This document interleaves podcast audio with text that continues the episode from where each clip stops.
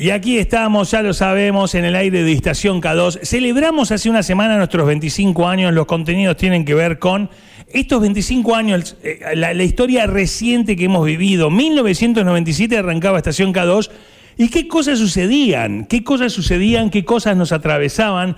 Eh, tenemos notas sobre los 25 que en la redacción eh, eh, y en la producción se, se consideraron más, eh, más novedosos o más impactantes en nuestras vidas. Cada martes hacemos los 25 de los 25. La semana anterior fueron los hechos deportivos internacionales. Para refrendar todo esto, hablamos con Guillermo Salatino en el aire de Estación K2 la semana anterior, hablando un poco de los tres grandes del tenis, si se quiere. Y no estábamos tan errados, ¿no? Tuvimos una charla muy amena con él y, nos indicaba varias cosas respecto a estos últimos 25 años del el deporte internacional. Claro, cuando empezó la radio eh, era eh, históricamente Borg McEnroe y Agassi Sampras y no sabíamos que iba a existir un Federer, un Nadal, un Djokovic. justamente aparecieron estos últimos 25 años en este último cuarto de siglo. Para Exacto. hablar de lo que son los adelantos tecnológicos, vamos a hablar con otro especialista. Ustedes lo pueden ver todos los fines de semana por la pantalla de TN conduciendo el noticiero. Cuando arrancás tu fin de, está Santiago Dorrego ahí en la pantalla de TN, canal que vemos mucho, que estamos muy contentos de recibirlo aquí para hablar, por supuesto, de esta especial, de su especialidad, que es la tecnología y lo que fue el crecimiento de la tecnología en los últimos 25 años. Santiago, ¿cómo estás? Bienvenido al aire de Estación K2. Aquí Leandro, Raúl y Adrián te saludamos. Hola chicos, ¿cómo están? Bien, muy bien, muy bien. Una mañana de esas lindas 26 grados en Neco que ya te invitan a caminar por el parque, por el río. No sé si conoces Necochea. Divino, divino. Sí, sí, he ido un par de veces. Bueno. Pasé, pasé así de recorrida costera un par de veces y es genial. Sabes que, que, bueno, estamos con estos días que empiezan a ser especiales, a cerrar el año y cumpliendo nuestros 25 años. Y hablando de los temas que nos apasionan, el- el- otros martes van a venir hechos deportivos nacionales, las series, las 25 mejores videos. eh, Claro. pero con la tecnología es un tema. Ayer presentábamos la nota eh, y, y jugábamos con nuestra audiencia sobre cómo impactó o cuál fue eh, el avance tecnológico que más impactó en nuestra vida, si el Wi-Fi, si el MP3. eh, y, y ahí te queremos primero eh, eh, la pregunta personal. Para vos en este último cuarto de siglo, ¿cuál fue el, el- geek tecnológico que más te cambió tus días? Yo creo que el, el smartphone, me parece que el, el celular, obviamente que viene en combinación con Internet, si, si no si no existiera Internet no no, no tendríamos, no, el, el celular inteligente, el teléfono inteligente, el smartphone no tendría las las capacidades que, que tiene, ¿no? Eh, sería como un combo ahí, entre yo haría un combo entre entre Internet y eh, y smartphone. No sé cuándo ustedes, cuándo es la primera memoria que tienen de, de usar Internet. ¿Cuándo la eh, tienen? Ahí eh, te detengo porque nos ponemos en un momento con esto de los 25 de K2, que es octubre del 97, un Claro. poco ortodoxos. Y mi primer memoria, yo vivía en Buenos Aires, tiene que ver con el, el- el- la Wi-Fi de Cablevisión, de Clarín, Sí. eh, eh, en el año fin del 94, principio del 95, con Dial-Up.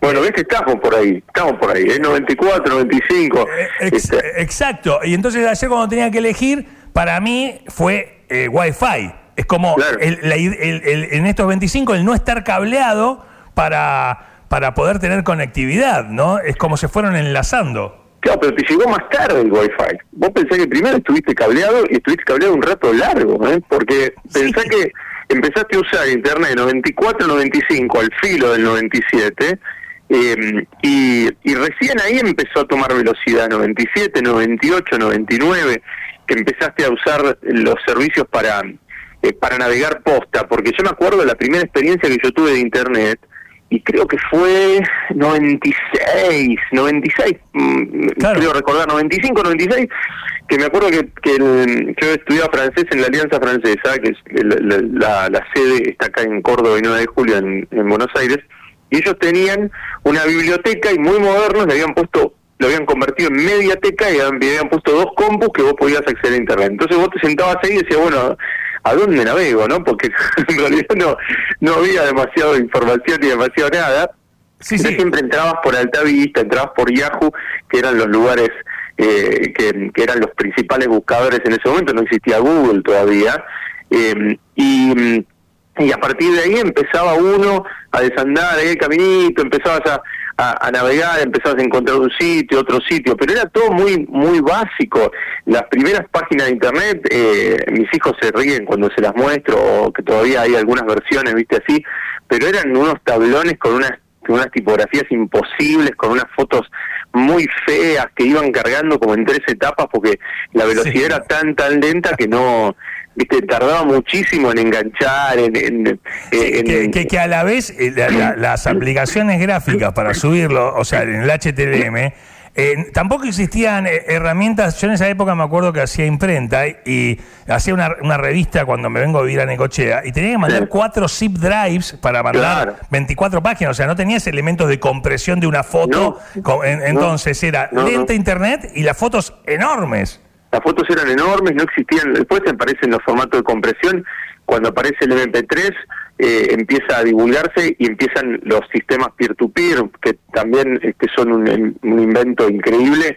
Eh, acordate a partir de Napster, después empiezan eh, Emule, y todos esos que, servían para eh, para bajar de pirata, ¿no? Obviamente, no, vamos, a, blanquear acá, todo, no, este, era música. Que tiene la primera piedra, quien no haya bajado algo, ¿no? De Pirate No, claro, era, era música y era piratería, y eso sentó las bases de lo que después eh, toma Apple y convierte en, en, en iTunes, viste que es la primera revolución en donde una canción era un dólar y era Garpo y, la, industria discográfica se convierte completamente en ese momento. Hasta ese momento vos estabas eh, eh, atado al formato físico que era el CD, pero a eh, partir de ahí pasás a tener todo en, en digital y la posibilidad de que vos encuentres en el en internet una especie de catálogo universal donde vos podías decir dame toda la discografía de, de, este, de Phil Collins y te bajabas todo. Era tremendo. Era tremendo. Pero sabes que ayer pasábamos el audio con la traducción del momento que eh, Bill Gates eh, presenta el iPhone y dice. No, eh, Steve, Jobs. perdón, perdón. Y, dice: Vamos a tener un reproductor de canciones. una tablet. Una tablet. Y está conectado y, un, y un teléfono. Y, lo, y lo dice tres veces. Dice: Todo en un mismo aparato. O sea, lo que antes eran tres aparatos, eh, ¿no? Como que se los repitió tres veces cuando hacía esas presentaciones, ¿no? Tan, tan recordadas. Claro. Bueno, yo eh, hago hace casi 15 años un programa de tecnología que es Tenetecno, que es mi, mi, mi, eh, mi, niña ahí que fue creciendo a lo largo de los años. Arrancamos en el 2008 con, con Fede Mayer eh, y con el mismo equipo de producción, Alejo Zagaki, Gustavo Agur, somos los mismos desde que arrancamos y, en, y cuando arrancamos, eh, claro, tenías que hacer esas explicaciones. A nosotros durante toda la vida, al ser comunicadores y ser periodistas y laburar en medios, siempre tuviste, siempre tuvimos que hacer esa explicación, porque somos los encargados, obviamente, de bajar los conceptos para que lo entienda mi mamá. Entonces, claro. eh, al principio era Facebook, es el lugar donde vos podés subir tu foto y compartir, o sea, tenías que hacer toda la explicación, ¿entendés? Hotmail, eh, al principio la explicábamos hasta el mail. Eh, Hotmail es el email más conocido de, de, es la manera de mandar un mensaje a través de la red. Eh, eh tenías que explicar, tenías que hacer el subtítulo, ese subtítulo que vos estás marcando, que hizo Steve Jobs en esa en esa presentación, en donde remarcó, subrayó y lo repitió tres veces. Y bueno, al principio uno tenía que explicar, las cosas después van van pasando, ¿viste? Después ya, ya, ya como que, bueno, Twitter, la red social del pajarito con 140 caracteres de máximo. Claro, pero después, ya, bueno, después ya Twitter, ¿viste? ya está, ya como que la gente lo internaliza. Claro, pero como periodista, porque si tenés una formación periodística vos, porque el tipo que, fue, que es periodista, especialista en deportes, no sé, del, del Televín pasamos al, al bar. Al offside semiautomático. Eh, claro, ponele, ¿no? Pero no pasó eh, o sea, vos justo agarraste la tecnología, ¿no? Que, que, lo que estás presentando ya hay un tipo en China sacando algo nuevo que todavía no, sabemos.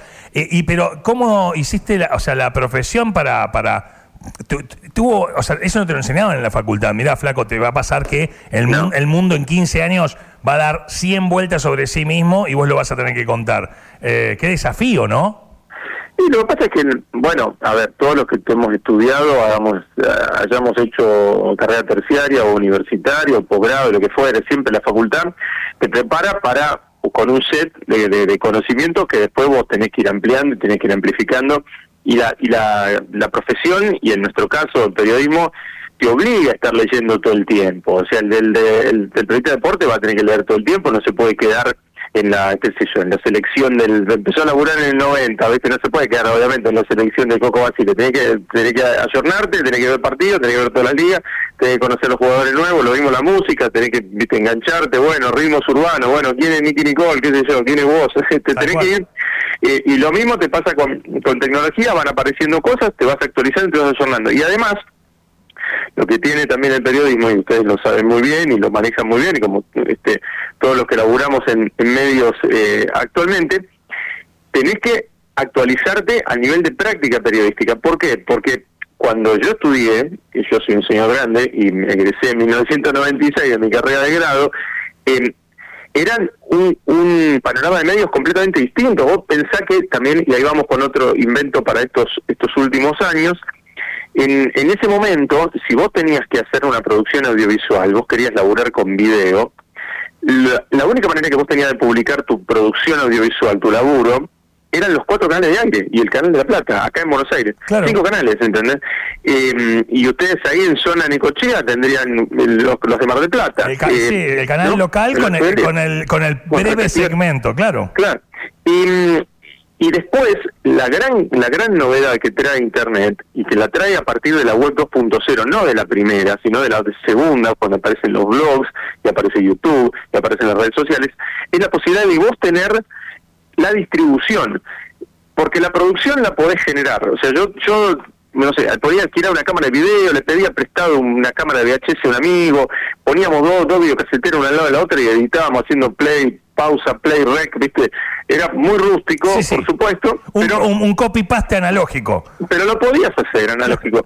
Ahora, el tema es, una vez que tenías en un, en un VHS la nota, se la mostraba a la profesora, y ya está, después eso dónde salía, dónde lo distribuías, ¿entendés? Y la gran, el gran invento y la gran revolución es la posibilidad de tener una distribución global, ¿sí? El, el tema de, por ejemplo, de, de la imprenta, o sea, vamos, vamos bien para atrás. El, gran invento de la imprenta, de Gutenberg, uno dice, sí, son los tipos móviles, es, es una, es una, mm, cuando, cuando, lo, cuando se creó la imprenta, los los monjes medievales que tenían la, la monopolio de la, de la producción gráfica, porque eran los tipos que se, se encerraban en un en un altillo y copiaban, viste, en el nombre de la rosa se ve eso, van copian las Biblias, viste, copiaban las Biblias. Claro. Entonces tenías un ejército de monjes que estaban copiando con tinta china las Biblias una y la otra. Los tipos tenían la, la manija de la producción gráfica.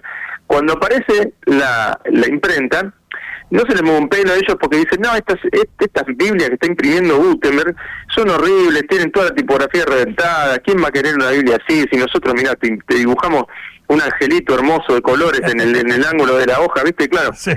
Bueno, pero ¿cuál era la, gran invención de, Gutenberg? Era que cualquiera podía imprimir. Y cualquiera podía imprimir y podía reproducir. Entonces, de pronto, un libro podía tener miles de copias y podía reproducirse en todos lados. ¿sí? Si vos tenías la plancha y vos tenías los tipos móviles, vos podías reproducir esa Biblia en todos lados y no dependías de los monjes. Bueno, algo parecido pasa con la producción audiovisual.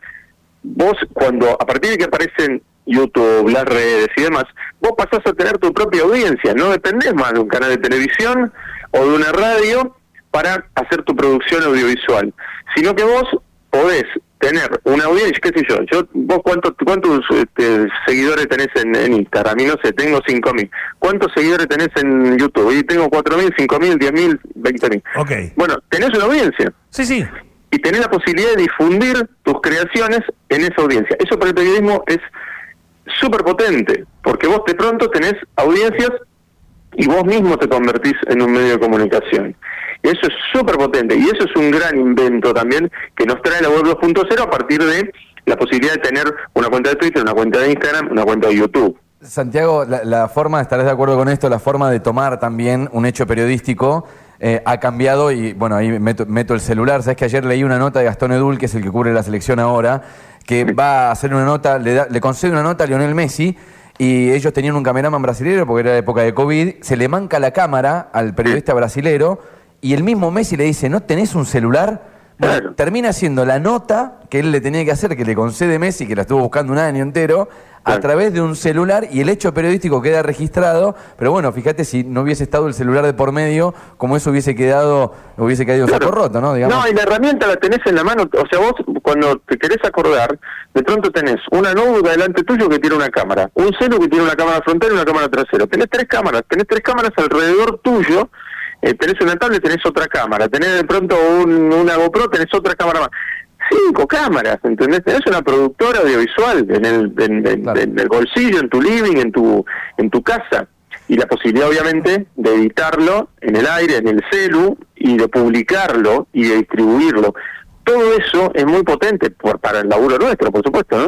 Eh, Santi, es inevitable preguntarte en estos 25 años que has visto, que has estudiado, leído, para el lado de la medicina, nosotros dentro, dentro de las eh, eh, eh, hitos tenemos el Viagra, eh, pero para el lado de están los biocombustibles, los drones. ¿Qué es lo que más te ha sorprendido o algo que vos decís, che, esto no, no, puede, no puede faltar en este listado?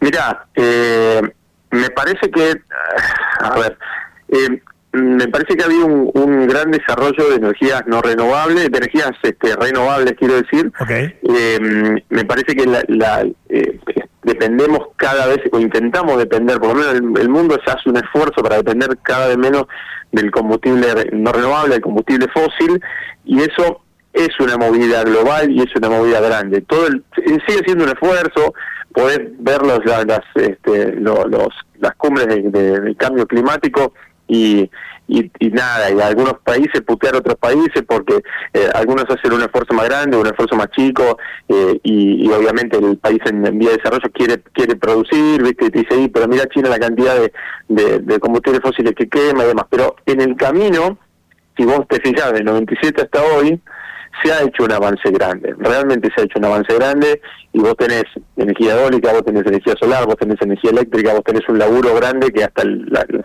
hasta las automotrices se han, han convencido que tienen que ir caminar por ese lado eh, y yo sinceramente a fines de los 90 yo pensé que, que qué sé yo, una industria como la industria automotriz, que es este y sobre todo la, la automotriz norteamericana, vos vas a, a Estados Unidos y que son todas camionetas, y así que, que, te- te tragan nafta a los, a los pavotes. que ocupan dos carriles de ancho. Sí, y yo decía, bueno, claro, digo, esta gente eh, le, le va a gastar nafta hasta que se acabe, ¿entendés? O sea, le van a dar hasta que no quede una sola gota de petróleo en el planeta. este, y no, mira, me han sorprendido gratamente. me decían, Bueno, no, este, hay una movida alrededor de, del, del híbrido, alrededor del, del, del auto eléctrico, o sea, una mínima conciencia, viste que uno le cuesta tener fe en, el- en la humanidad. Sí, sí. Eh, y, y, bueno, pero mira, hubo una, una movida hacia ese camino. Es lento, sí, es lento, pero pero la verdad que estuvo ahí la, la movida. Y después, eh, lo que ustedes marcaban, porque ustedes marcaban con el Viagra, pero eh, pero también hay eh, hay multiplicidad de, de, de, de- de- nano este, medicina que, que es que es increíble, qué sé yo. yo, eh, a ver, no no no te sé la, no, no sé la fecha en la que aparecieron este los por ejemplo los stent eh, pero deben haber, deben haber aparecido antes del noventa y pico pero pero el- hoy la, la posi- las posibilidades que te dan una el- las operaciones laparoscópicas viste realmente Es tremendo. tenés que estar jodido para que te para que te manden a cuchillo viste hoy eh, la, la cantidad de, de operaciones que se hacen vos vas a un centro médico y y averiguar la cantidad de operaciones que se pueden hacer, la cantidad de intervenciones, pues, algunas no son no llegan ni a hacer operaciones, que se pueden hacer sin abrirte, son eh, increíbles, o sea, realmente son increíbles. Estudios, eh, eh, operaciones que, que te entran por una pe- pequeña incisión eh, y, y para mí eso es fantástico. Todos los diagnósticos por imágenes que hay, eh, todo eso es realmente eh, hay una cantidad de tecnología increíble y, y antes no estaba. Antes no estaba, vos, te, vos ibas a un hospital en, en los 90 y no estaba el, el- el- el aparataje, el, el equipamiento que tenías hoy para detectar de manera temprana una enfermedad sencilla o una enfermedad muy grave. Eh, no, esa, esa, esa- esa movida me parece que, que, que es importante y que es muy relevante, porque tiene que ver además con la salud nuestra, hoy.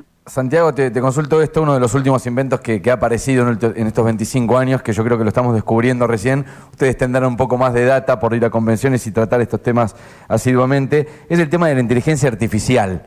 ¿Cómo, cómo, la ves para adelante? Yo estimo que en 25 años te vamos a volver a llamar, vas a ser el hombre tecnología todavía y te vamos a estar preguntando. ¿Te acordás cuando charlábamos de la inteligencia artificial como si fuese algo novedoso? ¿Qué, qué es lo que se puede ver para adelante? ¿Qué, ¿Qué, es lo que puede llegar a mejorar para la humanidad con todo este, todo este descubrimiento? El abuelo tecno de ser el eh, no, a ver, la, la, mm, me parece que, que la inteligencia artificial eh, está dando unos, unos saltos y unos avances súper, súper grandes y, y, va acompañado, aparte va de la mano de todo el análisis de Big Data, ¿no? Eh, una cosa es, obviamente, el desarrollo de una inteligencia artificial, de eh, que el celus sea lo suficientemente inteligente como para traerte, acelerarte y, y, darte las respuestas casi leyéndote la mente, ¿viste? Y muchas veces vos decís, no, pero estos hijos de puta me están escuchando todo el tiempo, me están leyendo la mente, ¿va? Bueno, eh, eh, casi, casi eh, te están leyendo la mente. Y eh, eso base, es, digamos, parte de la base de analizar cada una de las cosas que vos estás haciendo. Eh, ese, ese Big Data que te mete miedo porque hay gente que dice, bueno, no, pero a mí la verdad te he jodido que te, que te analicen tanto y que, y que este, te metan todo lo que vos estás haciendo y todos los datos. Mirá si eso va a manos equivocadas. Sí, por supuesto, hay un montón de alertas que se te abren a partir de, de, esto, pero la verdad que es que si yo estoy pensando o, o, o este, analizando irme de vacaciones y de pronto me aparecen ofertas de vacaciones, eh, aunque sea un uso absolutamente comercial, acá es no es, un uso completamente comercial, pero no me no me van a, negar que, que, es útil y que de pronto te aparece la vida eh, no, de buena manera vos claro. me cago libre y de pronto te aparece lo que vos estás necesitando decís que pará ¿entendés? ¿Cómo, cómo puede ser que me, pero te facilita la vida loco Y, y después que tengas motores de inteligencia artificial que te, eh, te digan qué canción estás escuchando, que te recomienden una canción, que te recomienden una película, o que te solucionen cuestiones como, qué sé yo, eh, acá nosotros tenemos el, eh, nada, es un asistente virtual, ni siquiera es un asistente de inteligencia artificial demasiado, demasiado complejo, pero el otro día, qué sé yo, resolví dos multas con el, el boti de la ciudad, que es un asistente, un bot, viste, por WhatsApp. claro. Este, y antes tenías que irte a una, oficina, perder una hora, hacer una cola. Eh, cuando vos ganas tiempo, cuando vos ganás facilidad de uso, y cuando la, vida se te hace más fácil y más rápida, y la verdad que ahí, ahí, hay algo poderoso, ahí hay, un invento este que, que, es poderoso.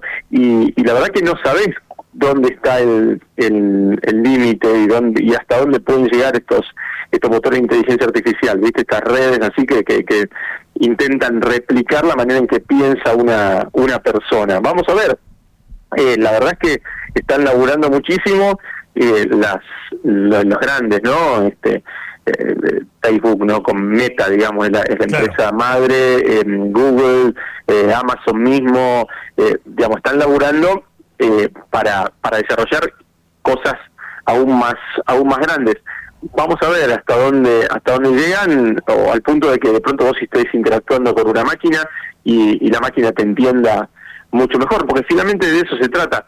Vos eh, digamos está esa palabrita mágica que es interfaz. Vos cuando tenés una una computadora eh, vos eh, estás intermediado por el teclado, por el mouse, por la pantalla, eso son todas las, digamos, la, la, la, interfaz que vos tenés con, con una con una compu. Claro. De pronto vos incorporás la voz a eso, de pronto vos incorporás un, un gesto con, con la mano, de pronto vos incorporás eh, a veces esto que te digo, que simplemente vos estés hablando y la, y la máquina te esté entendiendo. Bueno, que la máquina te entienda es, es un avance grande. Eh, la verdad que es maravilloso para nosotros. Eh, inimaginable lo que irá a venir. Lo era hace 25 años. Es un gran regalo también que nos hayas dado este rato al aire. Eh, sos claramente la referencia de lo que es la tecnología en, el periodismo y en la Argentina. compartir este momento con vos es muy bueno para nosotros, sos muy generoso. Así que vaya a saber lo que la tecnología, el futuro nos, nos depare, pero nosotros, el mar, la playa el río, el parque de Neco que está hace cientos de años, te esperan cuando quieras, estás invitado y te agradecemos mucho este Eso momento. está siempre y va a seguir estando dentro de 25 años igual de divino y genial. Eh, yo les agradezco un, un montonazo y, y bueno, usemos la tecnología como lo que es, son herramientas, viste, no no no, no tenerle miedo ni nada, eh, porque muchas veces, viste, a veces se- se- siempre se toma la noticia como del lado del, del, del miedo, de la Se la demoniza, se la demoniza. Claro, y son herramientas, sí, por supuesto que con un destornillador te puedes lastimar una mano, sacarte una uña, pero finalmente el destornillador sirve para sacar tornillo y para poner tornillo. Bueno, la, la, la tecnología son herramientas, hay que usarlas así eh, y, y la verdad que nos soluciona la vida y nos hacen la vida un poquito más fácil. Muchas, muchas gracias. Un lujazo. Gracias chicos, Que estés Abrazo muy bien, grande. Santiago. un abrazo grande.